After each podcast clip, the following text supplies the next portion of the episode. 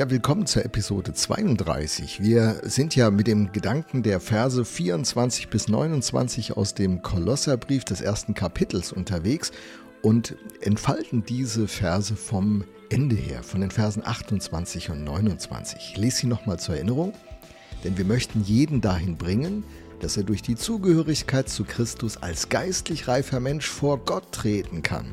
Darüber haben wir gestern in der Episode 31 gesprochen. Das ist das Ziel meiner Arbeit. Dafür mühe ich mich ab und dafür kämpfe ich im Vertrauen auf Gottes Kraft, die in meinem Leben so mächtig am Werk ist.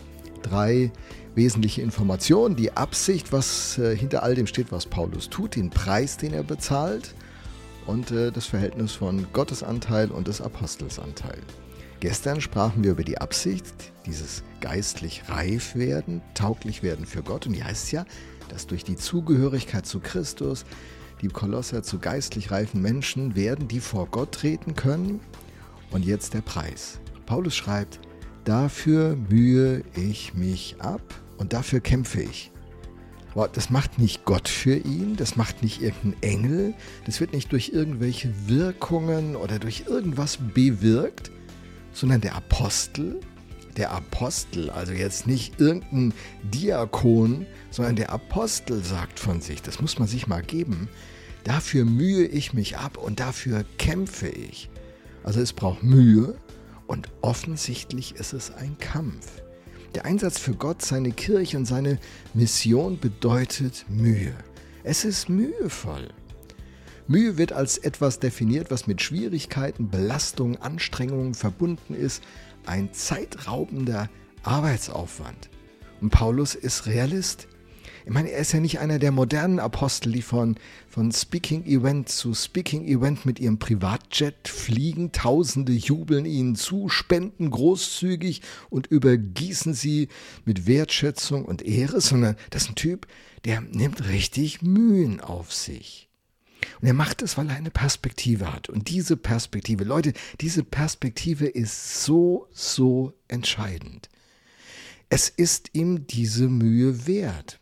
Im 1. Korinther 15, 58 steht der Schlüsselvers, für mich seit Jahrzehnten der Schlüsselvers.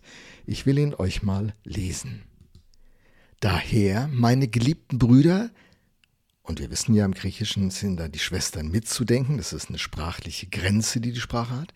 Daher, meine geliebten Schwestern und Brüder, seid fest, unerschütterlich, alle Zeit, überreich in dem Werk des Herrn, da ihr wisst, dass eure Mühe im Herrn nicht vergeblich ist. Was für ein Vers. Wie oft haben mich Christen gefragt, so, hey, was muss ich machen, dass Gott mit mir zufrieden ist, dass, dass ich gerade so über die Latte komme? Hey, ich will nicht gerade so über die Latte kommen. Ich will alle Zeit überreich in dem Werk des Herrn sein. Boah, gibst du nicht zu viel für die Kirche? Boah, ich will lieber zu viel für die Kirche als zu viel für hm, irgendein Hobby geben. Ganz ehrlich. Daher, meine geliebten Brüder, seid fest. Oh, unerschütterlich. Da soll etwas erschüttert werden. Das ist ein Kampf, das ist ein Konflikt, Licht, Finsternis. Da ist was miteinander im Streit. Und es kostet Mühe. Der Apostel sagt es uns hier klipp und klar, es kostet Mühe. Und dann geht ihr auf eine, auf eine kognitive Ebene. Da ihr wisst, das ist Denken, Wissen, der Verstand ist richtig aktiv. Da ihr wisst, dass eure Mühe im Herrn nicht vergeblich ist. Woher weiß ich das? Ich habe die Geschichte bis zum Schluss gelesen. Du guter und treuer Knecht, Jesus spricht diese Worte. Da ist eine Verheißung, ein neuer Himmel, eine neue Erde wird kommen. Gott wird diese Welt erneuern. Und dann wird das, was wir hier tun, und für die meisten Menschen auf diesem Planeten scheint das so, so belanglos zu sein. Aber in Gottes Augen ist es enorm wertvoll. Und in Kolossern schreibt er also, dafür mühe ich mich ab und dafür kämpfe ich. Dafür kämpfe ich. Er weiß, es ist nicht vergeblich.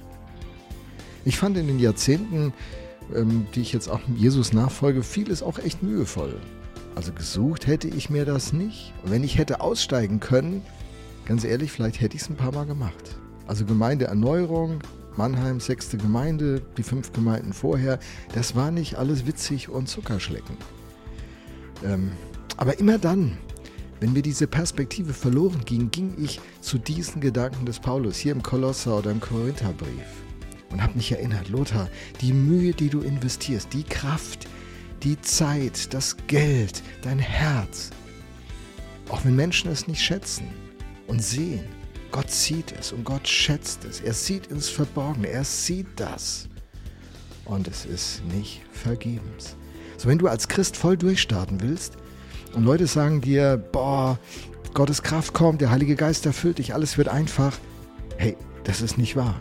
Selbst der Apostel Paulus muss sich abmühen und steht in einem Kampf. Und du, wenn du dich abmühst und am Kampf stehst, bist du in bester Gesellschaft. Also heute für den Tag, kämpfe und mühe dich. Es lohnt sich.